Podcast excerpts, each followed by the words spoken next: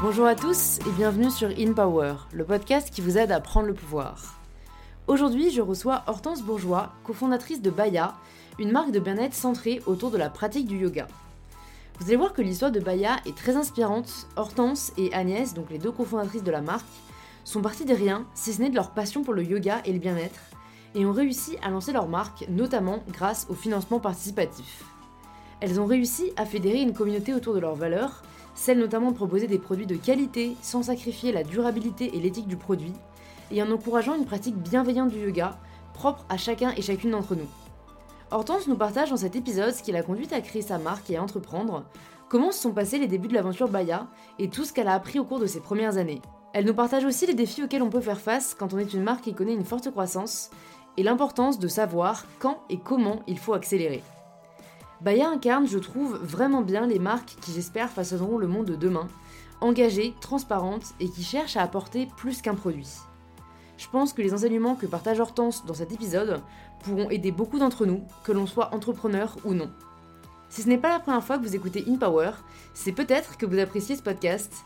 Si c'est le cas, pensez à vous abonner sur l'application que vous êtes en train d'utiliser. C'est gratuit et ça soutient vraiment le podcast. Vous pouvez aussi laisser 5 étoiles sur l'application Apple Podcast pour celles et ceux d'entre vous qui l'ont. Je sais que c'est pas le cas de tout le monde, mais si vous l'avez, un grand merci par avance pour les notes et les avis que vous laissez, ça me touche vraiment beaucoup. Et je suis maintenant ravie de vous inviter à rejoindre ma conversation avec Hortense. On va y arriver. Ça y est, c'est lancé. Super. Bah, bonjour Hortense. Salut Louise. Bienvenue sur InPower. Je suis ravie euh, de te recevoir parce qu'en plus, pour tout te dire, ce matin, j'ai fait un cours de yoga et ma prof de yoga avait euh, un tapis Baya. Alors je me suis dit, synchronicité. On va, euh, ouais, c'est aujourd'hui que j'interviewe Hortense. Donc bah, déjà, bienvenue. Et est-ce que pour les personnes qui, qui ne te connaissent peut-être pas encore, tu peux te présenter de la façon dont tu le souhaites? Avec plaisir, merci beaucoup de me recevoir. Euh, je suis ravie de savoir que pendant le confinement, tout le monde se met au yoga ou presque le matin. Vrai. Euh, du coup, je m'appelle Hortense, j'ai 30 ans. Je suis euh, la cofondatrice de Baya avec mon associée Agnès, que j'ai cofondée du coup il y a 4 ans bientôt. On va bientôt fêter notre quatrième anniversaire. et je suis une grande passionnée de yoga, élève, bientôt prof parce que je suis en formation en ce moment voilà, rapidement. Ouais, ouais, bah alors moi, j'aime pas ce qui est rapide. je, vais, je vais creuser, tu vas voir. Mais, mais, mais c'est déjà, déjà c'est super de nous situer, en effet, depuis combien de temps tu as fondé Baya? Bah, du coup, moi, généralement, je demande qu'est-ce que tu faisais, en fait, avant, avant Baya? même encore avant ça, ben, quel enfant tu étais et, et qu'est-ce que tu pensais faire, en fait, quand tu avais 8-9 ans?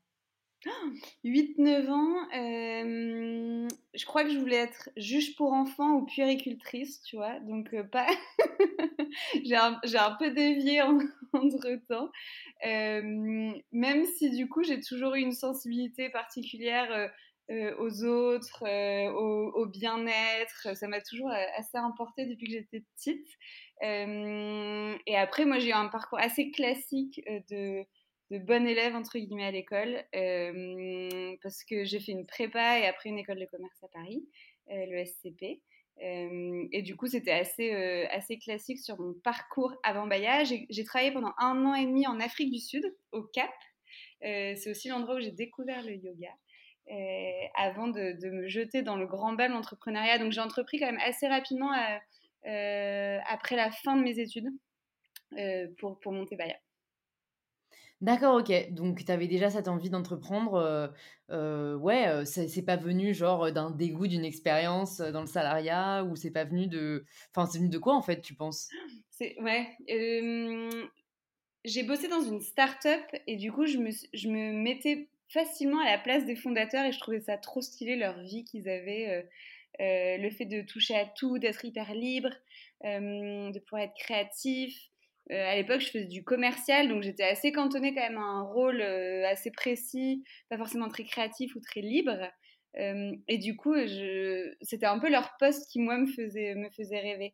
Et j'ai toujours été très admirative des gens qui entreprenaient, sur, pas sur le tard, mais tu vois, un peu plus tard, parce qu'en fait, je me disais toujours que en fait, quand tu sors d'école, euh, t'as rien à perdre à entreprendre. Tu vois, t'as pas de vie de famille, t'as pas de prêt, euh, t'as pas une, une, maison à rembourser ou 14 enfants dont tu dois, t'occuper, tu vois. Et du coup, j'ai toujours trouvé ça aux gens qui disent, mais attends, t'as entrepris en étant plutôt jeune. en fait, je trouve ça pas difficile d'entreprendre quand, entre guillemets, t'as rien à perdre. Donc, donc ouais, j'ai eu l'envie assez vite. Euh, le déclic, c'était aussi ma rencontre avec Agnès, du coup, qui est devenue mon associée parce que, parce que j'avais envie de le faire avec quelqu'un et c'est avéré que c'était avec elle. Euh, donc ça, c'était l'autre déclic. Mais je me suis aussi dit que, en gros, bah, pourquoi pas essayer et au pire, ça marcherait pas et ça serait pas très très grave parce qu'il n'y avait pas un risque que ce soit financier euh, ou autre derrière. En fait, il y a un petit risque qui est plutôt pour moi lié à ton ego de de pas y arriver. Mais ça, euh, mmh. faut s'en donner les moyens après, quoi. ouais, ouais, et surtout, surtout peut-être se détacher de cette idée de. En effet, enfin, en fait, j'ai vraiment l'impression que, que c'est un conditionnement qu'on a enfant. Si on réussit pas, mais réussir au sens de la société, on vit ça comme un échec. Mais je pense que l'échec, c'est vraiment une question de, de, ressenti et de perception.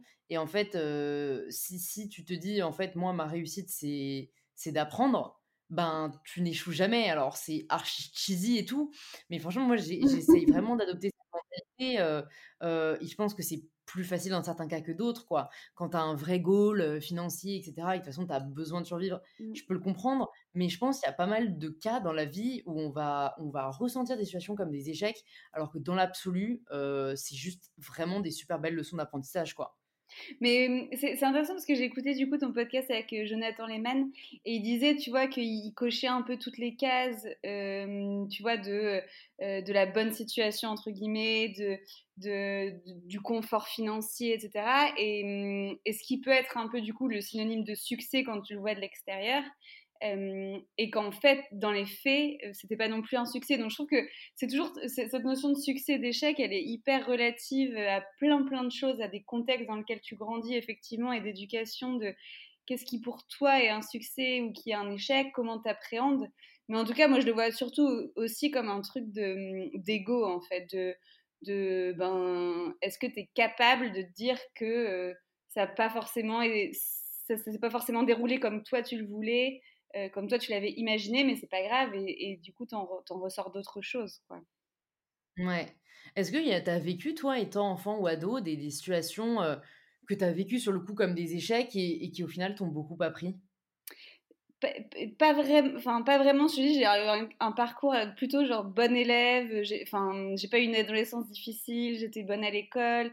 J'ai jamais été vraiment confrontée à ce, en tout cas, la notion d'échec qu'on pourrait, tu vois, voir de l'extérieur comme, euh, euh, je sais pas, pas avoir son bac, pas avoir son permis, enfin, tu vois, des trucs très, euh, très spécifiques euh, au développement, enfin, tu vois, au cas que tu coches au fur et à mesure de ton parcours. Du coup, je l'ai pas, je l'ai pas vraiment eu les, les, premiers échecs. Je les ai, pour moi, les vrais, enfin, ce que j'ai pu considérer comme des, des, échecs, je pense que je les ai vécus en montant ma boîte et, et en étant entrepreneur, tu vois. OK. Bon, bah, alors juste avant d'en venir à ça, ça m'intéresse de savoir comment t'en es venu au yoga, euh, et peut-être nous en dire un peu plus sur, euh, cette expérience en Afrique du Sud parce que, euh, c'est vrai que les voyages, je trouve, c'est enfin, voilà, c'est toujours très enrichissant et on en ressort, toujours pas mal de beaux enseignements. et surtout, je suis assez curieuse de savoir comment tu as vécu, toi, ton expérience en Afrique du Sud parce que, pour avoir des amis et ma soeur jumelle qui y allait brièvement en quelques semaines, c'est un pays où apparemment on ressent quand même énormément encore l'apartheid. Mmh. alors moi, pour tout te dire, je sais pas si jamais j'ai déjà révélé ça d'ailleurs sur le podcast ou sur mes réseaux, mais ma soeur, en fait, elle était, elle était colo en Afrique du Sud, c'était il y a deux ans, je crois. Et premier jour, ils arrivent, ils sortent de l'avion, les, les, gosses avaient, avaient, soif, tu vois, du coup, ils vont au supermarché acheter de l'eau et ils se font braquer le gun sur la tête. Ah enfin, tous les enfants, ma soeur, le directeur de colo et tout, parce que en fait, ils avaient dépassé le couvre-feu. je crois qu'il y avait une histoire comme ça de couvre-feu, c'était à Johannesburg et enfin traumatisant quoi. Ils ont pris tous les téléphones et au-delà de ça, il y a certains qui ont eu un, un pistolet sur la tête, tu vois. Et euh, moi, vraiment, depuis, je me dis, putain, du Sud, ça a l'air trop beau, mais euh, j'ai peur. Enfin, voilà, du coup, euh, du coup, je suis curieuse de savoir comment tu as vécu ton année et demie là-bas. Bon, Johannesburg, c'est particulier, j'y ai pas vécu, donc je, je, je, me prononcerai pas sur. Enfin, tu vois, pas, je sais pas très bien comment concrètement ça se passe là-bas. Moi, j'étais au Cap, où clairement, tu as encore une ségrégation assez marquée des quartiers blancs, des quartiers noirs, des quartiers blancs qui sont sursécurisés, c'est-à-dire que les maisons sont grillagées, tu as, quand même des patrouilles qui qui patrouillent en fait la nuit pour s'assurer que tout va bien. C'est une atmosphère très différente de ce qu'on a l'habitude quand, quand, quand, toi tu vis à Paris et que tu sors jusque 3 heures du mat et que tu rentres toute seule sans jamais t'être posé la question de est-ce qu'il peut m'arriver un truc ou je me sens en insécurité? Tu vois, ce sentiment d'insécurité, c'est un truc, je trouve, qu'on a très peu, nous, en France, en fonction de, évidemment, là où tu grandis. Moi, là où j'ai grandi, j'ai jamais eu ce sentiment-là de faut faire attention, t'es une femme blanche, euh, mais mais c'est plus un truc qu'on te dit, et, et moi, j'ai jamais eu en tout cas de problème quand, quand j'y étais. Donc euh, la sécurité, c'est tout un, sujet là-bas. Clairement, tu sens encore la, ségrégation. Clairement, tu vois que les euh, groupes de jeunes blancs et de jeunes noirs sont pas habitués du tout à se, mélanger. C'est très spécial pour nous quand on, a grandi dans des lycées ou des collèges plutôt mixtes où ça se mélange très bien. Euh, là-bas, c'est pas, pas du tout, pas du tout le cas. Euh, donc c'est assez particulier à voir quand tu es, euh, es français ou européen. voilà, après, c'est ça, c'est vraiment sur l'aspect plus géopolitique, entre guillemets. Sur l'aspect cadre de vie, le Cap, c'est une, une ville magnifique sur laquelle tu vis dehors. si tu aimes les sports de, la rando, le surf et le yoga, entre guillemets, c'est un endroit qui est quand même très chouette pour passer un peu de temps. En revanche, tu, tu peux. Enfin, pour moi, je ne serais pas restée longtemps parce que c'est un peu comme si tu te mettais des œillères de ne pas voir tout ce qui se passe à côté euh, des euh, townships, donc les bidonvilles euh, à côté du Cap où la moitié des Sud-Africains vivent sous le seuil de pauvreté, où il n'y a aucun, aucun accès à des services de base, tu vois, qui nous, nous semblent vraiment très primaires. Enfin bref, c'est hyper compliqué. Donc, j'aurais jamais fait ma vie là-bas parce que tu te sens tu sens que c'est n'est pas un pays qui est très euh, bah, qui est pas du tout égalitaire et qui a encore une grande grande marge de, de, manœuvre sur des sujets de, de ouais, d'inclusion et de diversité. Mmh, mmh. Et du coup, c'est là-bas où tu t'es initié au yoga. Donc avant, tu t'en faisais pas du tout ou t'avais déjà un peu quand même touché à la pratique? Non, j'en faisais pas du tout. et c'était c'était ma coloc de l'époque, Ramona, qui, qui est une, une de mes colocs allemandes, qui faisait un peu de yoga sur la plage. Et ça m'a toujours un peu... je la regardais un peu de loin, je trouvais ça joli. Et tu vois, je savais même pas comment ça s'appelait le type de yoga qu'elle faisait. c'était genre je la voyais 20 minutes sur la plage, elle me montrait des trucs, je trouvais ça cool, je, le faisais avec elle. Enfin, il n'y avait pas du tout l'aspect, euh, euh, tu vois, d'aller, d'avoir la démarche d'aller en studio, de rencontrer un prof. Elle n'était pas prof, tu vois, c'était vraiment juste euh, bah, de la curiosité que j'avais.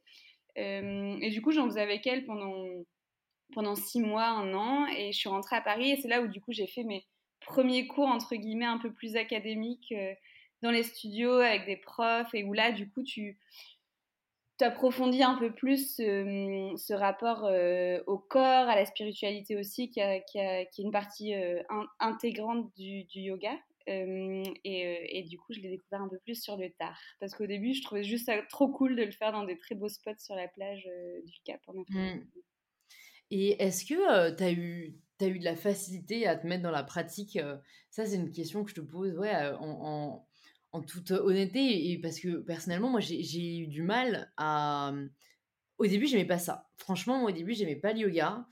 Alors, je pense que ça joue énormément du fait du sport qu'on pratique mmh. en dehors. Donc, moi, j'ai fait pas mal de, de muscu, de, de, fitness, de, et donc, c'était vraiment mon truc, tu vois, soulever des poids lourds, me, drainer, tu vois. J'avais vraiment besoin de ressentir cet effort pour générer des endorphines et tout, et, pour me sentir bien. Et le yoga, du coup, vraiment, ça m'ennuyait, tu vois. J'étais là, mais putain, on tient les pauses pendant 4 heures, euh, ça change pas assez, etc. Et, et du coup, en fait, j'ai un peu abandonné totalement. Et je m'y suis remise un peu par nécessité, c'est-à-dire j'étais dans une phase où j'étais vraiment hyper stressée, hyper, hyper anxieuse. alors, je pense que les personnes qui me suivent un peu partout sur les réseaux vont en avoir marre que je parle de ça, mais des problèmes hormonaux que j'essaye de réguler, tu vois. Et, je sais que le yoga peut énormément aider. Et en fait, c'est Jonathan que, que tu as cité qui m'a initié au hot yoga. Mmh. il m'a dit: «Non mais viens tester le hot yoga, c'est vraiment différent du yoga habituel». donc on est dans un studio à Paris et j'ai vraiment aimé. C'est-à-dire que ça dure une heure et demie, ce qui est pour moi hyper long et j'ai limite pas vu le temps passer. Tu es là, tu sues comme un bœuf, tu tu fais 26 pauses donc tu tu changes vachement, enfin bref et je me suis dit: «Incroyable, en fait, peut-être que j'ai trop vite jugé le yoga et peut-être qu'en fait j'aime ça». mais voilà, du coup, j'avais un peu cette culpabilité culpabilité limite de pas aimer le yoga, tu vois? Parce que j'avais Mmh. l'impression que toutes les personnes qui essayaient, c'était genre coup de cœur, yoga, connexion corps-esprit, on se sent trop bien. Alors que voilà, je sais pas pour toi, mais moi perso, ça a pas été comme ça dès le début, quoi. C'est marrant parce que j'ai l'impression qu'il y a cette espèce de notamment à cause entre guillemets d'Instagram, mais où tu as ce truc-là de ça peut être life changing, le, yoga, il faut absolument que tu essayes, que ça aille à tout le monde, etc. Et en fait, le fait est qu'il y a tellement de styles de yoga, tu, tu vois, tu le cites toi, et tu as tellement de profs de yoga qui enseignent de manière différente et qui ont des pédagogies différentes que hum, pour moi, c'est hyper. En fait, tu peux pas dire j'aime pas le yoga. Peut-être que un yoga que tu as essayé, euh, ça t'a pas plu et c'est normal et c'est pas grave, tu vois. Mais il y a tellement de diversité dans le monde du yoga que je trouve que c'est aussi et souvent surtout euh, une histoire de, euh, de tester plusieurs trucs, de savoir pourquoi tu vois, tu veux le faire. C'est marrant parce qu'au début, c'est exactement ce que tu viens de dire. Peut-être que tu avais commencé comme ça sans trop savoir et du coup, tu savais pas vraiment ce, que tu recherchais ou ce qu'il te fallait. Quand après, euh, on t'en a reparlé et que tu as trouvé peut-être des, avantages, entre guillemets, que ce soit pour euh, euh, des soucis hormonaux ou des soucis de stress, peut-être que si tu vas avec un, objectif ou une attente ou un besoin, tu arrives mieux à cerner aussi les bénéfices que tu veux que tu en retirer. Et du coup, d'être plus proactif dans le prof que tu vas choisir, euh, ta régularité aussi, parce que tu vois, si après une heure et demie de yoga, tu te sens trop bien, ben, la semaine d'après, tu vas peut-être te dire euh, trop chouette, j'ai envie d'y retourner parce que ça m'a fait un vrai effet sur mon mental et sur mon physique. Donc je pense qu'il y, a tellement de, de, contenu, de profs, de types de yoga que faut prendre le temps et, pas se mettre une pression dingue non plus sur Bon, tout le monde adore ça, je vois que ça sur Instagram. Euh, il me faut absolument ma séance de yoga hebdomadaire, tu vois.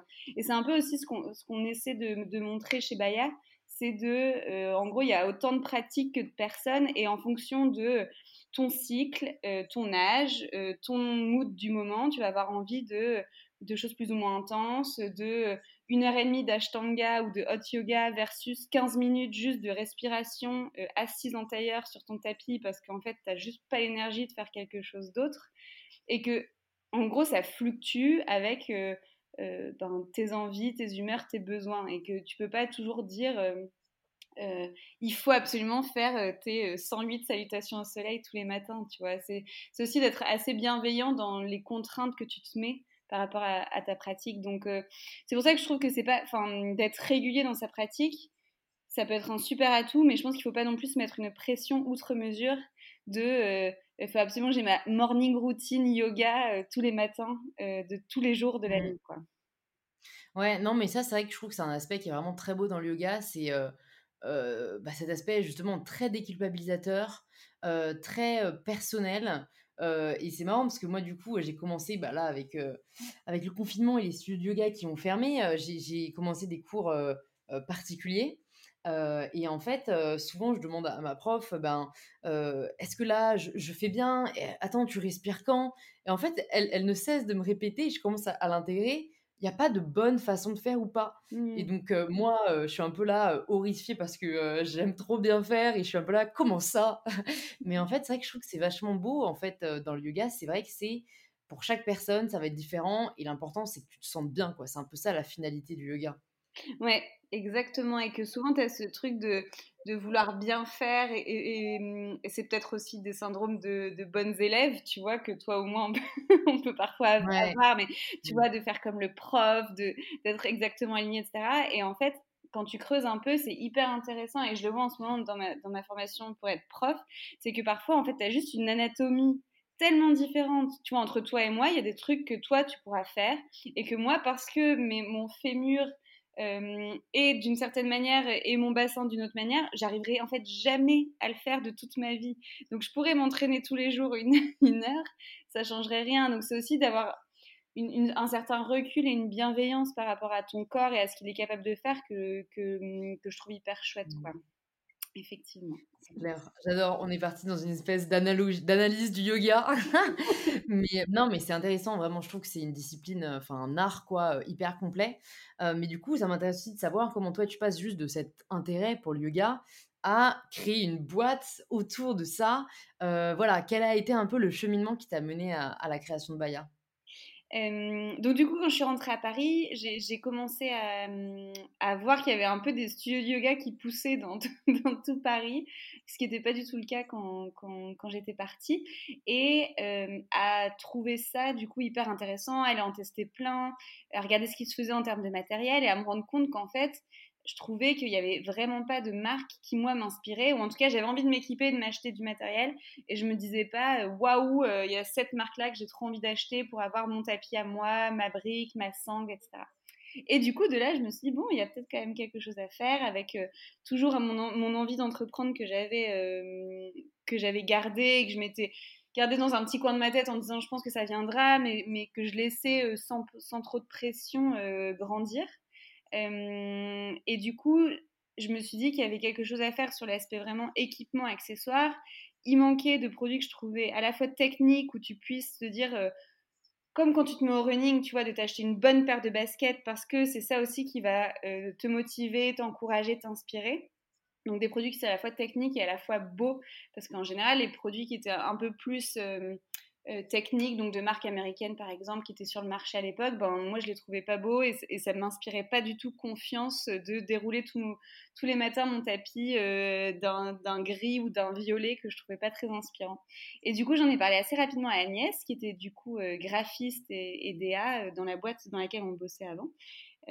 qui a du coup l'aspect visuel et, et, le sens du beau euh, qui, manquait du coup pour monter ça. Et, on en a parlé, on a brainstormé. Pendant six mois, on travaillait le soir et le week-end sur Baya.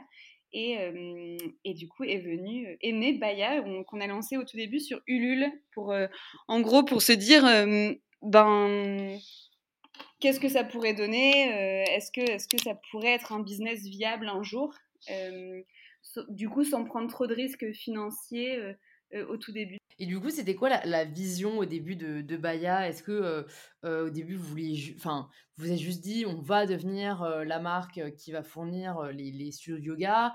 Est-ce que vous avez déjà cette vision 360 Parce qu'aujourd'hui, c'est vraiment une communauté. Et mmh. je te dirais après ce que m'a dit ma prof de yoga, mais vraiment, j'ai trouvé ça beau. Enfin, je trouve que vous avez vraiment réussi à créer, à fédérer les, les, adeptes avancés ou moins avancés. c'était quoi un peu ouais, au début votre, votre objectif et votre vision? Je pense que la, vision du début, c'était vraiment d'avoir des produits et, euh, du contenu qui étaient euh, à la fois diversifiés, beaux et de qualité. Donc c'est assez humble, entre guillemets, comme, euh, comme vision de départ, mais quand tu veux vraiment bien faire ça, ben, en fait, ça prend énormément de temps, d'énergie, de focus sur le client, sur la communauté, etc. Et on se disait, si déjà les, les gens qui utilisent nos produits ont envie de, de le recommander autour d'eux, euh, se sentent motivés par les designs qu'ils voient quand ils déroulent leur tapis le matin, ben en gros, euh, euh, c'est ce qui nous, nous importe. Et après est venu le, côté un peu plus vision moyen terme, et je pense que tu développes aussi quand tu intègres des gens dans ton équipe, parce que tu as besoin de la construire, de plus la verbaliser. Je trouve qu'au début, c'était très intuitif avec Agnès, tu vois, tu fais pas forcément le travail de poser des mots, de poser des concepts, de poser une, vision de marque à trois ans, etc. Je trouve que ça, tu le fais plus, tu vois, peut-être quand ça faisait un an, un an et demi qu'on avait lancé Baya, où du coup, là, tu as besoin d'unborder des gens dans ton projet qui croient à ta vision et du coup de verbaliser, de mettre des, concepts en fait sur ce qui toi t'anime très intuitivement euh, depuis, depuis le début de la création de la marque. Ouais, ouais, je comprends totalement. En fait, vous, êtes un peu allé aussi euh, au, jour le jour, quoi, enfin, pas à pas. Et je trouve que c'est pas plus mal. Je trouve que ça déstresse aussi vachement, quoi, de, de ah, business plan, absolument, vision à, deux ans, trois ans. je pense qu'en effet, déjà, vous avez validé l'idée. et c'est ça aussi une grande force du crowdfunding, quoi. C'est vérifier qu'il y a un vrai besoin et que ça plaît. Peut-être itérer aussi en fonction. Mmh. Est-ce qu'il y a des choses d'ailleurs que vous avez changé, bah, typique après la première campagne? Est-ce que vous avez eu des retours qui vous ont fait changer des choses chez Baya? Au tout début, ouais, on avait lancé du coup qu'avec deux gammes et quatre designs. dont un d'ailleurs qui n'avait pas du tout marché. En gros, nos, tous nos ventes étaient sur trois designs et il y en avait un qui était, tu vois, qui, qui, avait eu peut-être deux commandes. Donc déjà, ça, ça t'aide à, cibler les goûts. donc ça, c'est quand même toujours un apprentissage assez fort et ça, on l'a gardé vraiment dans notre développement après de quand on a un doute sur un design, on le montre à notre communauté d'ambassadeurs, euh, on le montre sur Instagram pour faire voter les gens. En gros, on a toujours une relation assez particulière à notre, euh, à notre communauté de proximité qui fait que euh, on itère en fait toujours beaucoup. On fait des questionnaires sur vous aimeriez avoir quoi comme accessoire, vous avez besoin de quoi comme type de contenu. Là, par exemple, pendant le confinement, on voulait faire des lives, tu vois, et on demande est-ce que vous avez envie d'un cours de yoga, d'un cours sur la philo du yoga, d'un cours sur euh, le pouvoir des pierres euh, ou euh, de d'alignement en ashtanga, tu vois? Enfin, on a toujours eu cette, proximité-là avec la communauté qu'on a construit au début vraiment grâce à, à, Ulule et au crowdfunding. Ça, je trouve que c'est vraiment un gros gros atout pour les marques comme nous qui se lancent au début sur ce genre de plateforme. Ouais, ouais, non, je pense en effet que c'est, enfin, ça présente vraiment beaucoup d'avantages et et, après, j'imagine qu'il y a aussi des aspects plus, difficiles et ça m'intéresse vu qu'on l'a un peu abordé. Du coup, euh, tu nous disais que les échecs, entre guillemets, ou en tout cas les, périodes plus compliquées, tu les as vécues plutôt à la création de ta boîte. Est-ce que tu peux nous partager euh, un moment en particulier euh, que tu as vraiment vécu de manière plus difficile et, comment t'en es sorti en fait? Je trouve que les moments difficiles, ils évoluent aussi, enfin, ils dépendent de l'âge de vie de, ta boîte. Tu vois, tu n'as pas les mêmes... Euh, peut-être que quelque chose qui me paraissait très difficile au début, aujourd'hui, ça me paraîtrait plus difficile. Je vais donner un exemple. Au début, on a eu beaucoup de galères logistiques. Euh, tu vas voir, c'est un petit bonheur. Ah, Quand on lance du produit, euh, donc des retards de réception, euh, des colis qui arrivent pas, des mix dans les préparations de commandes. Enfin, et ça, c'est au début quand tu es les mains dans le cambouis et que tu veux juste que tes clients reçoivent leur colis et qu'ils soient contents de leur colis. Bah, c'était super. Enfin, tu vois, c'était super dur à gérer. Mais ça, après, tu passes une étape parce que du coup, tu peux faire appel à un prestataire extérieur. Que maintenant, on a euh, chez nous une personne, Émilie, qui gère, tu vois, toute la logistique et, et, le développement de produits. Et du coup, je trouve que tu passes des étapes aussi comme ça de ce qui paraissait au début vraiment un, chantier insurmontable, euh, aujourd'hui, bon, en fait, euh, c'est quelque chose qu'on a appris à maîtriser. Donc, euh, donc je trouve qu'aujourd'hui, par exemple, tu vois, un de nos, enjeux, c'est, on en a plein, tu vois, mais un truc que moi je trouve dur, c'est de, de trouver la, les, les, nouvelles inspirations et du coup, onboarder ton équipe dans, ces, dans cette vision. En gros, quand tu es entrepreneur, euh, et surtout jeune entrepreneur, tu personne au-dessus de toi qui va euh, te challenger, te motiver, euh, t'inspirer. Et ces choses-là, tu dois les chercher proactivement à l'extérieur. Donc, tu vas faire des rendez-vous réseau, tu vas... nous, on a de la chance d'être hyper encadrés, notamment par nos investisseurs, et qui sont vraiment hyper précieux pour nous. Mais c'est une démarche proactive que tu dois faire pour ensuite l'insuffler euh, à ton équipe, tu vois, et, leur permettre à, à elles, nous on n'est que des filles, donc je dis à elles au, pluriel, mais de... Euh, Profitons-en pour une fois De partager ta vision, euh, d'être motivé, d'être inspiré. Et ça, je trouve que hum, toi, tu es garant de ça quand tu es chef d'entreprise et que parfois, il faut avoir l'énergie de remotiver, rechercher en fait au fond de toi pourquoi tu fais ça pour pouvoir entraîner toute l'équipe derrière toi, tu vois. Et ça, je trouve que c'est un travail hyper intéressant, qui est très introspectif, mmh. et qui est là, où, en gros, où est-ce que moi, je trouve mon énergie, où moi, je me trouve bonne ou moins bonne, et comment je peux insuffler, du coup, euh, euh, mes points forts euh, à l'équipe et travailler sur mes points faibles. Donc, tu vois, c'est un truc auquel, au début de Baya, je ne me serais jamais posé cette question-là de comment j'insuffle à l'équipe mon énergie ou notre vision avec Agnès, tu vois. C'est clair, c'est clair. Ouais.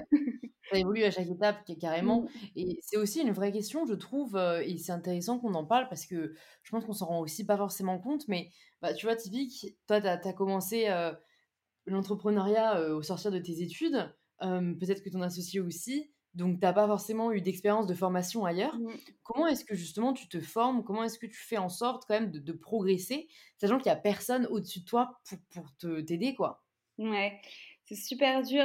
C'est pour moi, c'est vraiment un effort que j'adore faire, mais c'est un truc qu'on s'oblige à faire, tu vois, parce qu'en fait, sinon, tu progresses pas. Moi, j'ai tendance à m'ennuyer très rapidement. Je suis assez speed, et donc du coup, en fait, si au bout de deux ou trois mois, je suis pas sur un nouveau sujet ou j'ai pas mis en place une nouvelle idée, en gros, ça, c'est, pas que ça m'intéresse plus, mais j'ai besoin, tu vois, de renouveler. Ouais, ça, ça, ça t'apporte de l'énergie de, de, faire de nouveaux projets. Je suis pareil. et du coup, bah, ça pour moi, ça passe par tu, tu, construis un écosystème autour de toi de gens qui te, qui te font du bien et qui t'inspirent. Donc, euh, tu vois, nous, on faisait partie du. Au tout début de Bayer, on, était lauréat du MoveJ. Je sais pas si tu connais, c'est le mouvement des jeunes entrepreneurs. Ouais, ouais, ouais. ouais. Euh, qui, qui un peu te, te te plonge dans un, écosystème entrepreneurial qui est hyper chouette. On, est aussi le raid du réseau Entreprendre Paris. Euh, pareil, tu vois, c'est un, très gros réseau d'entrepreneurs qui, euh, euh, qui partagent tes problématiques, sur lesquelles tu peux être hyper transparente. Et tu as une bienveillance qui est incroyable de dire en gros, ben, j'ai ce problème-là, est-ce que vous l'avez déjà rencontré, comment vous pouvez m'aider? Et maintenant, on a des investisseurs du coup qui euh, investissent dans plusieurs boîtes et du coup, entre ces boîtes-là, on échange aussi vachement. Donc, je trouve que ça passe vraiment par créer un écosystème autour de toi de gens qui veulent que tu progresses, qui n'ont pas forcément d'intérêt à ce que tu progresses, mais qui le font de manière très, euh, très bienveillante, tu vois, de euh, bah, ce que ça te dit de suivre cette formation, d'aller à cette conférence, euh, de, euh, je sais pas, d'écouter un podcast, de lire ce livre, etc. Et je trouve que c'est un réseau d'échanges en fait qui est hyper, euh, mmh. bah, qui est hyper constructif et qui, et qui me nourrit moi vachement.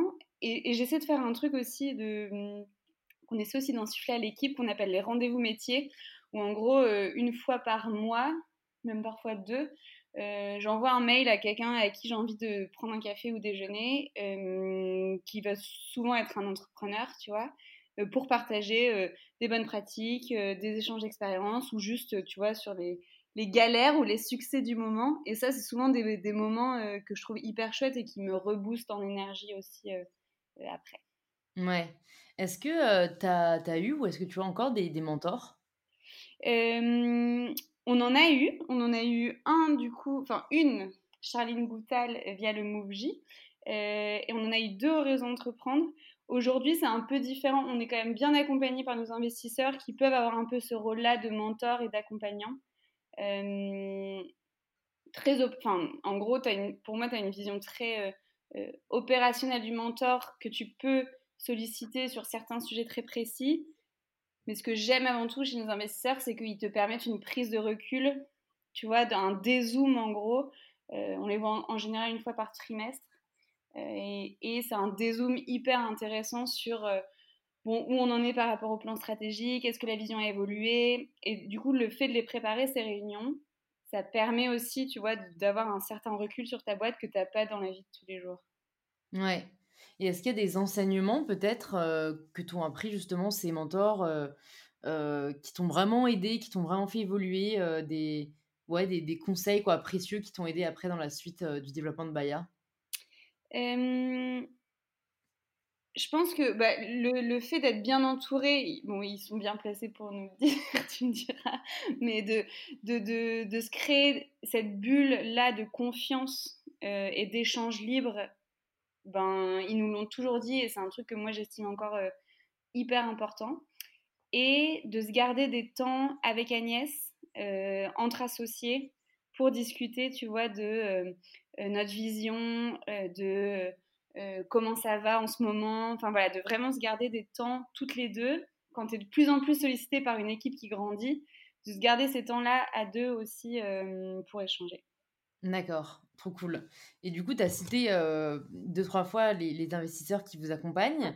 quand est-ce que vous avez décidé de, lever des fonds? Quand est-ce que vous avez décidé voilà, d'ouvrir votre capital? Et comment ça s'est passé? Parce que c'est vrai que c'est jamais facile de, ce que j'entends. est-ce que vous avez eu le choix? Parce que ça, je trouve que c'est aussi quelque chose dont on ne parle pas assez. Enfin, pour euh, voilà maintenant euh, avoir reçu quand même pas mal d'entrepreneurs sur ce podcast, pour en avoir rencontré pas mal, en fait, euh, lever des fonds, c'est pas nécessaire pour toutes les boîtes et il faut pas que ce soit perçu, je trouve, comme une finalité. après, c'est mon avis. Pour moi, ça doit vraiment venir quand on n'a pas le choix et qu'en fait, on a besoin de fonds pour développer la boîte. Donc, ouais, comment est-ce que tu te situais par rapport à ça et comment vous avez fait pour trouver les bons investisseurs? Parce que je pense que le choix est aussi hyper important. Mmh. C'est vrai que c'est pas un sujet dont on parle beaucoup. Enfin, il y a toujours, je sais pas, une espèce de secret autour de tout ça qui est assez, euh, assez étrange. Nous, on a levé des fonds il y a un an et demi, euh, en mai 2019. Euh, et le, le pourquoi on a levé des fonds, c'était pour accélérer. En fait, on a comme beaucoup de DNVB, donc des, des DNVB, c'est les marques comme nous qui sont nées sur le, sur le, sur le, sur le web, qui consolident souvent sur une verticale, donc nous, le yoga par exemple, euh, avec une communauté forte. Donc euh, nous, Baya, on, on, coche, on, coche, vraiment toutes ces, toutes ces cases-là. Euh, en gros, soit tu fais du volume pour du coup avoir un business model qui est rentable, euh, et de base, les DNVB sont plutôt rentables. C'est-à-dire qu'il y a quand même des investissements qui sont plutôt modérés. Tu n'as pas euh, un réseau de 300 euh, boutiques pour pouvoir exister. Normalement, tu n'as pas des frais fixes énormes, etc. Donc, du coup, nous, on avait un business model qui, de base, était rentable. C'est-à-dire qu'on ne perdait pas d'argent. En revanche, pour pouvoir aller plus vite et du coup avoir des volumes qui étaient aussi plus intéressants et occuper une place de choix, parce qu'en fait, nous, ce qui nous intéressait, c'était pas de faire un petit peu de l'artisanat dans notre coin, mais c'était de parler au plus grand nombre, de pouvoir euh, diffuser nos, nos beaux tapis euh, dans plein de studios, euh, auprès de plein d'ambassadeurs, auprès de plein de clients. Et ce truc-là, tu l'as aussi quand tu as une force et, un pouvoir d'action un peu plus gros de ce qu'on avait, parce qu'en fait, on n'était que deux.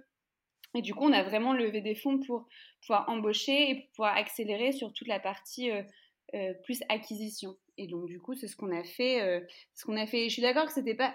Enfin, je suis d'accord avec toi quand tu dis que ça va pas être une fin en soi. C'est-à-dire qu'on aurait pu continuer notre business euh, as usual, entre guillemets. Mais du coup, on aurait mis beaucoup plus de temps et probablement d'énergie. On serait peut-être épuisé, Agnès et moi, sur du très opérationnel. Alors qu'en fait, on avait envie de euh, développer du contenu aussi, de travailler sur l'international, de travailler sur un, réseau de distributeurs. On avait plein d'autres idées. Euh, que du coup on n'avait pas le temps de faire parce que tu es un peu sur tous les fronts à la fois. Mmh. Du coup, vous êtes quand même restés, si mes calculs sont bons, deux ans toutes les deux?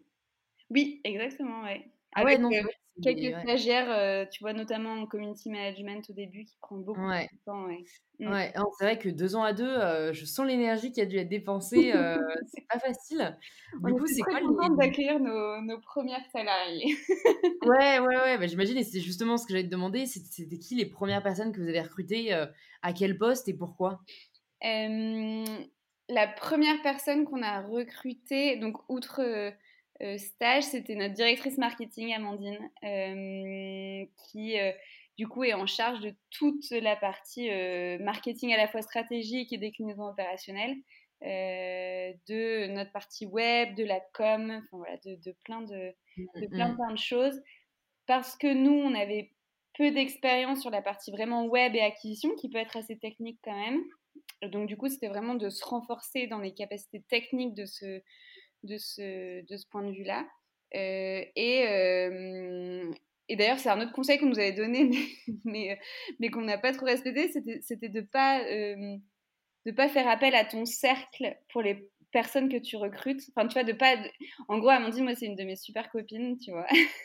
Agnès, avant qu'on s'associe, c'était aussi une de mes, de mes très bonnes amies.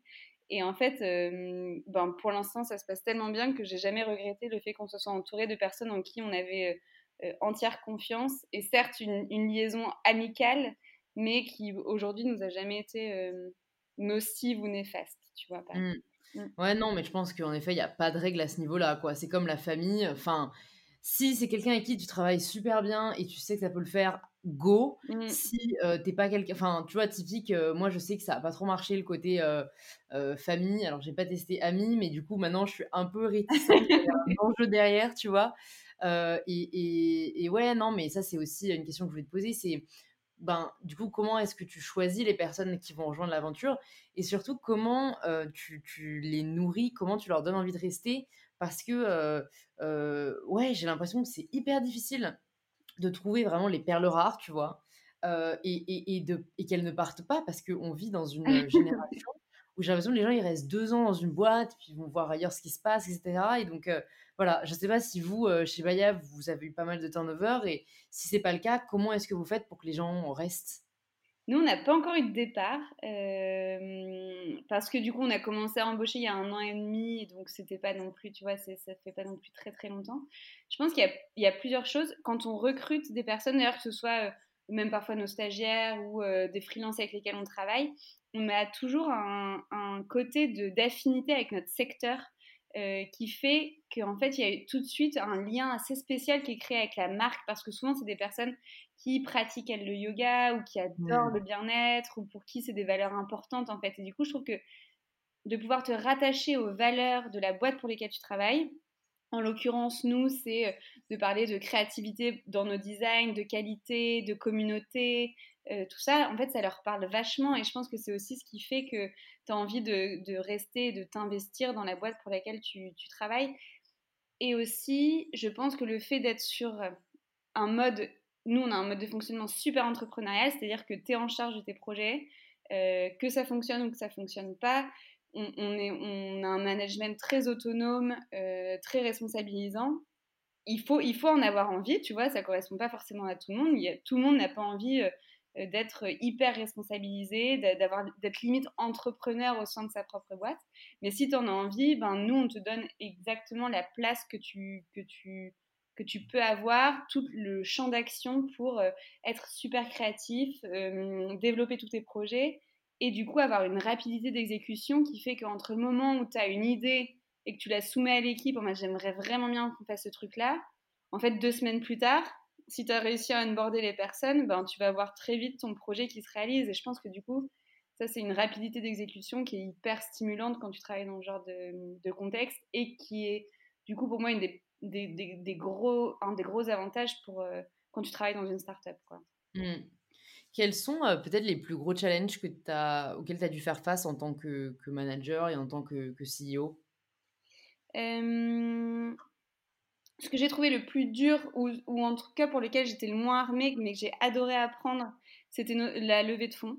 j'ai trouvé ça super dur je sais pas si c'était par rapport à une question de caractère, mais en fait de se vendre. Mmh. Et du coup, je me suis fait coacher, tu vois, par quelqu'un pour apprendre à pitcher, apprendre à affirmer, pas dire je pense, peut-être, oui, le, ce résultat est pas mal. Tu vois, être beaucoup plus affirmative et beaucoup plus fière, en fait, de ce qu'on faisait. Parce que j'ai toujours eu un peu tendance à minimiser, tu vois, et, et, du coup, en fait, quand tu vas avoir des investisseurs, tu dois les faire rêver, tu vois, tu dois montrer à quel point euh, tes résultats sont incroyables, tu crois en ta boîte, etc. Et j'ai trouvé ça très dur et ça m'a, tu vois, ça m'a pris euh, un mois, un mois et demi avant d'être euh, à l'aise dans mon pitch. Et maintenant, je, tu vois, j'irai voir des nouveaux investisseurs sans problème s'il fallait. Mais ça, j'ai trouvé que par rapport à, mon, en tout cas, mon développement pro, c'était c'était un des plus gros challenges que j'ai dû faire. Mmh. Tu as parlé aussi du fait que, ben, notamment, vous avez aussi levé des fonds pour entamer un développement à l'international. Mmh. je crois que vous avez déjà commencé à vous implanter dans d'autres pays. je ne suis pas sûre d'avoir encore reçu des personnes, bon, quelques-unes, mais j'ai eu peu de boîtes qui sont implantées à l'international, surtout aussi early stage. Donc ça m'intéresse de savoir comment vous l'avez appréhendé. Euh, quand est-ce que tu penses que c'est le bon moment pour euh, envisager un développement international Et ouais, euh, à quoi il faut faire attention? Parce que c'est, enfin, je me rends compte moi que c'est vraiment pas la même culture partout, donc c'est pas les mêmes façons d'acheter, de consommer, donc c'est un mmh. vrai défi. Bah pour le coup, du coup, s'il faut parler d'un autre échec, ça, pourrait être celui-là. en fait, on a voulu lancer international assez rapidement parce que en France, le marché du yoga, il est euh, en croissance, mais il y a d'autres pays, notamment l'Allemagne et le UK, dans lesquels il croit encore plus vite de ce qu'il croit en France. Du coup, on s'est dit, génial, opportunité trop cool, on ouvre un pop-up à Londres euh, pour un peu tester le marché, euh, faire quelques événements, rencontrer des profs, etc. on développe en parallèle notre site web avec une version anglaise et tu vois des prix en pounds, etc. Et en fait, il y a plusieurs raisons pour le fait qu'on n'ait pas euh, euh, persévéré entre guillemets dans ce truc-là, c'est que je trouve que tant que c'est pas une priorité pour ton business et que tu mets pas du coup les moyens derrière, en fait, tu vas être déçu des résultats. Et du coup, c'est un peu le cercle vicieux de dire bon, en fait, on a fait un peu les choses à moitié. Du coup, les résultats sont pas là. Du coup, en fait, tu es déçu et tu baisses un peu les bras. Et donc, avec le recul, et quand on le fera, on le fera du coup de manière plus, plus poussée et plus aboutie que ce qu'on a fait là où, en fait tu vas un peu à tâtons sans oser vraiment mettre les moyens parce qu'il y a quand même un risque financier, tu vois, tu tu vas pas euh, sortir 100 cas sur un lancement de, de, nouveaux pays sans savoir ce que ça, peut te rapporter avant quand tu es mmh. à deux ans et demi euh, et qui a pas encore une solidité financière euh, capable d'endurer des échecs à plusieurs centaines de milliers d'euros, tu vois. Donc tu es quand même toujours un peu, enfin, tu vois, ta trésorerie et ton cash, c'est plus important au début et du coup, c'était un peu le, cercle ouais, vertueux de tu te donnes pas les moyens d'y arriver et en fait, du coup, tu n'y arrives pas. Et du coup, là, en, 2021, on va tester d'une manière un peu différente, mais il y a des distributeurs dans plusieurs pays. Donc aujourd'hui, on, vend, en gros, on ship partout. On fait notamment des bons chiffres, tu vois, en Belgique et en Suisse. Et là, on s'est dit que, que, du coup, pour 2021, on passerait par un système un peu différent qui simplifie notre logistique aussi euh, de passer par des distributeurs euh, dans différents pays européens. Ok, non mais c'est hyper intéressant d'en parler, je trouve, parce que c'est un peu comme, euh, comme la levée de fonds. L'international, c'est voilà, perçu comme la réussite, mmh. comme le but ultime. et c'est vrai que, enfin moi, de l'extérieur, je me dis, déjà, maîtrisons vraiment très bien le pays où on a lancé. Après, on peut en effet euh, essayer d'ouvrir à d'autres pays, mais euh, je pense qu'il faut vraiment, enfin, de ce que j'ai entendu de pas mal de podcasts, en fait, souvent, euh, les, fondateurs ou les fondatrices vont sur place mmh. pour ouvrir un pays. Parce que en fait, euh, ben, faut être sur place pour peut-être commencer à créer une team là-bas, qui a les usages du pays, qui a, a, qui a les compréhensions de la, de, la, culture de la consommation. Et c'est vrai que je pense, notamment en étant une DNVB, on a vraiment les frontières qui sont ôtées. Du coup, on se dit, bah, on a lancé la France, lançons le pays d'à côté, et on sous-estime, je pense, vachement le rôle de la culture et de la différence entre les pays mmh. Euh, et, comme tu dis, au final, c'est un apprentissage. Enfin, vous avez essayé d'une certaine manière, ben, c'est l'autre manière qui fonctionnera. et, c'est très bien comme ça, quoi. Mmh, exactement. Et surtout que au début, quand, surtout quand tu as lancé ton pays, donc euh, quand on a lancé la France, tu donnes tellement les moyens, tu fais tellement de trucs, etc., que du coup, tu penses que ça va être plus facile de le répliquer dans d'autres pays. Mais comme tu dis, c'est tellement différent dans, dans la culture, dans l'administratif, euh, dans la manière de consommer en fait c'est pas c'est pas vraiment comme ça que ça marche quoi. Donc euh, c'est une, mmh, d'humilité et d'apprentissage aussi qu'on a qu'on a faite. Il y a une question que je me pose euh, vraiment aussi à titre personnel et, ça m'intéresse de savoir aussi euh, bah, pour les autres fondateurs et fondatrices, c'est comment est-ce que tu imagines l'évolution de ta boîte? Parce que j'ai l'impression que le schéma de, de multinationale enfin ne fait plus trop rêver et personnellement j'ai toujours eu conscience que euh, les dirigeants d'énormes boîtes n'étaient pas forcément les plus heureux. Euh, mais il y a une espèce de, paradoxe et de dilemme parce que en fait plus ta boîte croît plus aussi tu es fier. Donc enfin voilà. C'est il y a un peu ces deux aspects là et du coup je me dis est-ce qu'il n'y a pas un autre ouais un autre modèle de réussite qui est en train de se créer? Est-ce qu'on est forcément obligé d'être very big to be very happy tu vois? Comment est-ce que toi tu vois mmh. les choses? Ça, c'est un truc dont on parlait dès le début avec Agnès et je pense que c'est aussi pour ça que ça marche si bien euh, toutes les deux, c'est que on est très alignés sur le fait que on veut que Baya devienne une grosse entreprise, c'est-à-dire qu'elle soit connue et reconnue dans notre secteur, c'est-à-dire que quand on te parle de yoga, t'assimiles directement ça à Baya et que ça vienne vraiment en top of mind des gens qui, qui pratiquent, des pros mais aussi des débutants, enfin vraiment de, parler à, au plus grand nombre possible. Euh, en revanche, euh, nous, on a aussi envie de construire une entreprise qui a un modèle de croissance, certes, mais de croissance pérenne et rentable. Euh, et du coup, c'est aussi comment est-ce que tu, vois ton développement Est-ce que tu préfères faire beaucoup de croissance très vite, mais qui n'est pas forcément rentable? Ou est-ce que tu préfères avoir une entreprise qui a des bases peut-être un petit peu plus stables? Peut-être qu'il y a un modèle de développement un poil plus lent, mais qui est plus pérenne. Et nous, on a on opte plutôt du coup sur ce, sur ce deuxième modèle-là, euh, qui fait que euh, on fait de la croissance, on fait x2 depuis nos débuts euh, tous les ans, mais en ayant des objectifs de rentabilité, en ayant une équipe qui soit quand même construite et qui est vraiment ancré les pieds sur terre. Donc, je pense que c'est deux visions de l'entrepreneuriat. Je suis sûre qu'il y en ait une mauvaise ou une bonne, mais c'est dans, dans laquelle toi, tu vois, tu te sens à l'aise aussi. Moi, j'ai envie qu'on puisse être indépendante, être libre, euh, et ça, ça passe par une rentabilité financière aussi, tu vois. Donc, euh, mmh. voilà. Ok. tu as abordé aussi le fait que bah, la communauté de Baya est, très engagée, que vous avez vraiment réussi à, fédérer. comment comment est-ce que vous avez fait pour, pour ça? Est-ce que c'était déjà une de vos volontés de base? Est-ce que Bon, je pense bien sûr le fait que tu as raison, il y a ce côté un peu comme tu disais pour vos, salariés que euh, c'est des pratiquants, donc vous êtes liés par un même, une même passion. Mais au-delà de ça, comment tu as fait euh, pour, euh, pour que Baya devienne vraiment une marque appréciée, qu'elle fédère, que moi je disais, ma prof de yoga, elle dit c'est trop cool, on a même un groupe, je crois, WhatsApp où mmh. on peut se donner des conseils entre profs. Enfin voilà, comment vous avez fait pour créer vraiment cette communauté, cet univers autour de Baya? Bah, je pense que ça, ça, passe par plusieurs choses. Le premier, c'est de, de co-construire tes produits dès le début, donc toujours demander du feedback, euh, toujours écouter, c'est-à-dire que quand tu as un client pas content, l'appeler, demander mais qu'est-ce qui s'est passé, pourquoi ça va pas, pourquoi, enfin vraiment creuser toutes les raisons qui font que euh, quelqu'un euh, est content ou pas content, ça c'est hyper important. Donc ça, ça passe aussi par le offline, tu vois, quand tu rencontres des gens sur des événements qui vont tester tes tapis, quand tu fais des pop-up stores, etc. Ça, c'est juste la culture du feedback, de demander pourquoi et de creuser, de pas se satisfaire de genre oui, c'est cool. Ok, pourquoi c'est cool? Qu'est-ce que vous identifiez comme important comme valeur de la marque pour être sûr qu'on soit aligné là-dessus, etc.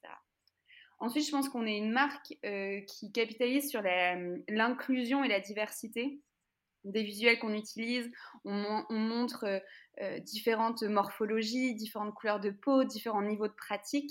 On a vraiment envie de parler au plus grand nombre et je pense qu'on véhicule un, un, yoga assez déculpabilisé, tu vois, de euh, t'as pas besoin de euh, ce, dont on parlait tout à l'heure, mais de pratiquer euh, tous les jours une heure et demie pour être un bon, un bon yogi, ou t'as pas besoin d'avoir lu en sanskrit les, les, textes fondateurs du yoga. Tu vois, on, a, on a un côté assez décomplexé, assez libre et assez inclusif qui, je pense, parle beaucoup du coup à notre, à notre communauté. Et, peut-être le dernier point, c'est ben, ce, que tu, citais sur la communauté des ambassadeurs, c'est les profs de yoga et qui ont travaillé vraiment main dans la main sur euh, le développement des nouveaux produits euh, et le fait de leur proposer euh, un vrai accompagnement. Tu vois, les profs de yoga, c'est souvent des auto-entrepreneurs qui peuvent parfois être un peu seuls. Et donc, effectivement, on a un groupe WhatsApp, on a un programme de formation, on fait intervenir des gens tous les mois pour leur permettre à eux d'enrichir leurs connaissances et leurs cours. Donc on a, on a vraiment à cœur de qu'ils se sentent faisant partie un peu, tu vois, de, de la famille Baya et, qu'ils puissent bien connaître nos produits, bien en parler et participer aussi à notre création de contenu, que ce soit sur nos shootings, euh, sur des cours euh, qu'on va pouvoir donner, sur euh, du contenu vidéo sur YouTube, etc. Donc, donc on les inclut un peu sur toute notre création de contenu aussi. Trop cool, ouais. Donc si, si j'ai bien compris, c'est vraiment en fait fédérer autour des valeurs communes euh, et, prendre soin bah, des, porte-paroles, que ce soit les clients ou que ce mmh. soit. Euh, bon, euh, je pense que vous, c'est quand même assez particulier, les profs de yoga, parce que on n'a pas. Enfin, il n'y a pas beaucoup de secteurs où on peut comme ça nouer des liens avec. Des personnes qui peuvent directement au final promouvoir le produit que qu'on crée. Ça, je mmh. pense que c'est vachement, enfin une vraie force mais trop cool, merci beaucoup pour, pour ces enseignements. bah écoute, pour, pour terminer, j'aime bien aborder des sujets un peu plus pratico-pratiques, perso, développement personnel, tout ça, j'aime bien. Est-ce que déjà, toi, tu, tu, as une routine, tu vois, personnelle qui, qui t'aide, notamment bah, dans, dans, ton équilibre de vie, parce que je pense c'est au final ce à quoi on aspire un peu tous et toutes. Est-ce que voilà, il y a des choses que tu mets en place pour t'aider à, bien vivre ton quotidien?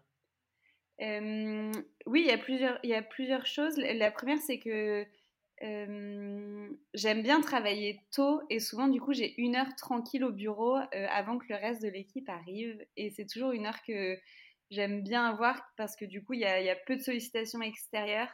Mmh. Et du coup, ça va être un moment de concentration assez fort ou alors euh, de euh, voilà mes goals pour la journée. Enfin, ça me permet de me poser un peu avant de d'avoir des mails et des slacks et des, sollicitations euh, un peu dans tous les sens. Donc ça, j'aime bien avoir ce moment-là. On a aussi instauré un truc depuis, je, je, sais plus, janvier ou février, qui est que le mercredi, on fait aucun rendez-vous dans l'équipe, donc tu n'as pas le droit d'avoir de planifier un meeting extérieur ou interne, qui fait que du coup on a du temps euh, vraiment de concentration euh, sans être interrompu par deux calls, euh, un rendez-vous en physique, tu dois partir du bureau, etc. On appelle ça les no meeting day. Ah, c'est un super conseil, ça. Mmh. Franchement, pour tous les entrepreneurs qui nous écoutent, je pense que je vais le mettre en place aussi. franchement, ça fonctionne super bien et tout le monde joue le jeu dans, dans l'équipe. Donc, donc c'est pas mal. Et un truc que je teste depuis 4-5 euh, mois, c'est ce que j'ai appelé les deep dives. En fait, si tu as besoin, en gros, dans mon équipe, je demande s'il y a des besoins particuliers d'approfondissement pour aider à avancer sur certains sujets. Et du coup, je me cale 4 heures, tu vois, une demi-journée sur je sais pas, on réfléchissait au nouveau programme ambassadeur, par exemple, sur refondre, enfin, refaire le point sur ce qui existe aujourd'hui, les problèmes qu'on a et les idées et les solutions que je peux apporter. Et donc, du coup, ça, ça aide les personnes dans l'équipe de manière, tu vois, c'est autre chose qu'un point hebdo où tu abordes euh, de manière assez rapide les problèmes que les gens peuvent avoir dans ton équipe, etc. C'est de manière beaucoup plus approfondie et je trouve que moi, ça m'apporte aussi euh, de la vraie création de valeur au sein de l'équipe parce que je trouve que quand tu passes dans un rôle un peu plus de management, tu as moins ce côté euh, créatif, de donner des idées, d'insuffler des, tu vois, des trucs assez concrets. Et ça, ça permet du coup d'apporter ce, ce côté-là. Ok. Et, et, à titre personnel, est-ce que toi, tu as des routines, que ce soit des temps de lecture, des temps de méditation, des temps de, je sais pas, ce que tu veux, qui, qui t'aident à peut-être à, ouais, à garder un certain équilibre ou à décompresser? Bah, Évidemment, je fais beaucoup de yoga, du coup. ça serait ah. assez logique. Mais après, t'as le droit de pas aimer. Hein.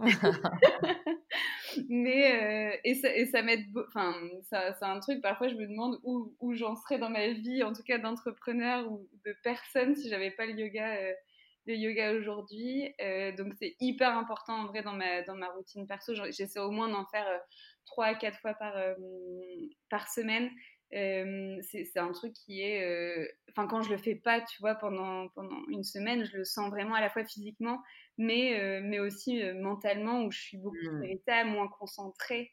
et c'est un peu ce que je te disais, c'est que c'est pas forcément, tu vois, des séances de une heure et demie hyper intenses. Parfois, ça peut être juste 20 minutes le soir après une grosse journée de, tu vois, juste plus d'étirement, de respiration. donc, c'est assez, c'est assez variable et, après, j'essaie de me garder des, des moments off assez régulièrement. Tu vois, c'est très très rare que je travaille le week-end, par exemple. je sais qu'il y a peu d'entrepreneurs qui arrivent à le faire, mais nous, c'est toujours un peu une règle qu'on s'est mis avec Agnès depuis le début, c'est que c'est que ben, le week-end, normalement, on ne travaille pas. c'est important. donc, donc voilà. Donc on a quand même un équilibre de vie qui est plutôt, plutôt sain qu'il l'est d'autant plus depuis qu'on a recruté. C'est vrai que les deux premières années, c'était peut-être pas aussi, euh, aussi délimité entre le pro et le perso. Ouais, ouais, ouais, ça rassure, je trouve, de savoir que ça se calme avec le temps. Et tu me disais que tu avais euh, écouté et apprécié l'épisode avec euh, Julia Bijawi, la, la, fondatrice de Frichy. C'est un truc qui m'a rassurée. Elle, elle, te dit, en fait, ben non, en fait, euh, moi, euh, j'ai moins de problèmes aujourd'hui qu'au début de, de l'aventure Frichy, quoi. Et, euh, alors moi, j'ai l'impression que plus tu grandissais, plus ça allait être la galère. Et en fait, bah non, tu t'entoures. Donc, même si les responsabilités sont peut-être plus importantes, euh, tu as, des personnes pour t'aider à les surmonter et ça fait quand même vachement, vachement la différence. Quoi. Ouais, je pense que tu portes moins de sujets très opérationnels au fur et à mesure que du coup tu t'entoures et que tu as une équipe qui, qui, devient plus solide, plus expert, plus professionnelle, que t'aide à grandir, etc. Euh, en revanche, tu as du coup le poids inverse de, de, de la responsabilité plus financière, de, des salaires, du poids tu vois, un peu plus mental que tu as moins au début, où en fait quand tu que deux, très libre, tu vois. C'est, au pire, on peut pas se payer un mois et, tu vois, il n'y a, pas, y a pas mort d'homme, etc. Là, euh, mmh. euh, il faut qu'on puisse payer tout le monde à la fin du mois. Donc, je, trouve que l'équilibre change un petit peu, ouais. Ok, ouais, je comprends, je comprends euh, tout à fait. Est-ce qu'il y a aussi des, des ressources qui t'ont aidé, qui t'ont plu, que tu as envie de conseiller aux personnes qui nous écoutent euh, que ce soit un livre qui a changé ta vie, euh, ou juste que tu as kiffé, euh, un film, un podcast, enfin voilà, des, des... j'aime bien fournir des petits, des petits, enfin une petite boîte à outils, tu vois, de mmh. ressources qui peuvent aider. Euh, je suis une grande fan du, du, podcast Le Panier sur le e-commerce. Je ne sais pas si tu connais. Ah, écoute, je ne connais pas du tout. C'est trop cool. Nouveau, nouveau, podcast à écouter. Mm, qui, qui, rentre plutôt dans le, dans, le, dans le dur, entre guillemets, des, des sujets assez opérationnels, tu vois, sur de l'acquisition, euh, sur des leviers marketing, sur. Enfin voilà, c'est des sujets très pragmatiques. Euh, avec des gens qui ont les mains dans le cambouis et qui font. Donc, c'est souvent des conseils super pratiques que tu peux essayer toi assez rapidement, etc. Donc, euh, niveau business, je suis assez fan de, de ce podcast-là. Euh, je lis pas mal d'articles, de, de, notamment sur LinkedIn, que j'utilise de plus en plus. je suis des, tu vois, des, entrepreneurs que j'aime bien, des boîtes que j'aime aussi. Je trouve que LinkedIn, c'est un, un outil que j'utilisais pas du tout avant et que je commence de, de, plus en plus à apprécier, à aimer. Et sinon, je suis une grande lectrice, mais alors pas du tout de, de, sujets business ou développement pro ou autre. Je, je me garde ces, ces, ces, moments un peu off pour euh, juste du roman, tu vois. ah non, mais écoute, euh, c'est pas grave du tout. Moi, enfin, tu as dû le voir avec mes podcasts, le but, c'est pas. Enfin, c'est vrai que là, on a vachement parlé du pro et c'est ça que j'aime mmh. bien avec les podcasts, c'est qu'on peut pas anticiper ce dont on va parler. Mais je suis une grande fan de romans et je suis tout à fait preneuse des recommandations lecture de romans. Écoute, je, je, suis en train de lire Autant en emporte le vent. Énorme Tu sais, c'était le livre de mon premier confinement? C'est vrai? Énorme En fait, j'avais vu le film avec ma grand-mère il y a quelques années. Mmh. C'est rare que je vois un film avant un livre. Et en fait, euh, confinement, euh, enfin, petit mental breakdown comme tout le monde, je me suis dit, il me faut un bon roman pour passer ça allez, les 1000 pages, là, c'est ouais, exactement, le pavé, mais parfait. ouais, ouais, ah, bah, j'ai beaucoup aimé, ouais. Même si très frustrée par la fin, on ne spoilera rien. Mais, mais rien, je, je, je, je ne sais Pardon. pas. Non, mais le livre est très bien, c'est tout ce que je dirais. Trop cool. Bah écoute, euh, merci beaucoup Hortense euh, pour, euh, pour ce super moment. J'adore vraiment les podcasts et même si on est en confinement, j'ai l'impression de continuer à rencontrer des gens. donc je trouve ça vraiment trop cool. pour les personnes qui nous écoutent et qui maintenant meurent d'envie d'en savoir plus sur l'univers de Baya, où est-ce que tu veux qu'on les redirige? Bah, du coup, pour Baya, on est sur Instagram, at Baya Yoga. on a prévu plein de contenus assez chouettes, notamment pour accompagner les pratiques chez soi pendant le confinement. Donc, n'hésitez pas à aller faire un tour. on a aussi une chaîne YouTube avec plein de petits tutos de, de, certaines postures, de, de flow avant d'aller dormir ou le matin, etc. Donc euh, on a plein de très chouettes contenus.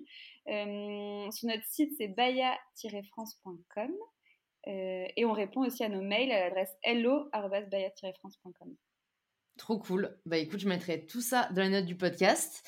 merci encore et j'espère à très vite pour, pour un cours de yoga ou autre. ça va très vite. Merci beaucoup. Merci beaucoup de vous être rejoint à ma conversation avec Hortense. Si elle vous a plu, vous pouvez nous le faire savoir en partageant un post ou une story sur Instagram en nous taguant yoga et mybetterself pour qu'on puisse le voir et interagir avec vous. Vous pouvez aussi envoyer cet épisode à deux amis qu'il pourrait aider et vous abonner pour être tenu au courant de la sortie des prochains épisodes. Je vous remercie d'avoir écouté ce podcast jusqu'au bout, c'est peut-être qu'il vous a plu, et si c'est le cas, j'en suis vraiment heureuse. Et je vous donne rendez-vous la semaine prochaine pour un tout nouvel épisode d'InPower.